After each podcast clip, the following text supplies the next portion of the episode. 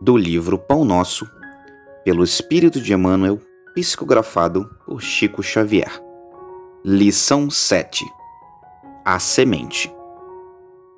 E, quando semeais, não semeia o corpo que há de nascer, mas o simples grão de trigo ou de outra qualquer semente. Paulo, primeira carta aos Coríntios, capítulo 15, versículo 37. Nos serviços da natureza, a semente reveste-se aos nossos olhos do sagrado papel de sacerdotisa do Criador e da vida. Gloriosa herdeira do poder divino, coopera na evolução do mundo e transmite silenciosa e sublime lição tocada de valores infinitos à criatura.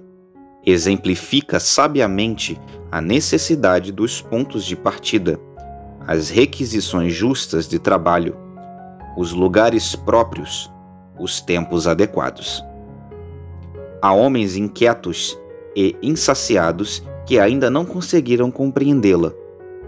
Exigem as grandes obras de um dia para o outro, impõem medidas tirânicas pela força das ordenações ou das armas, ou pretendem trair as leis profundas da natureza aceleram os processos da ambição, estabelecem domínio transitório, alardeiam mentirosas conquistas, incham-se e caem, sem nenhuma edificação santificadora para si ou para outrem.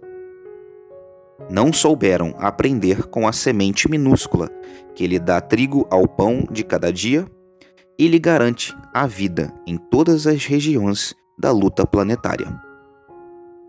Saber começar constitui serviço muito importante. No esforço redentor, é indispensável que não se percam de vistas as possibilidades pequeninas.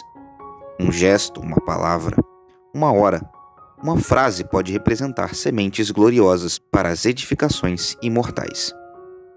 Imprescindível, pois, jamais desprezá-las.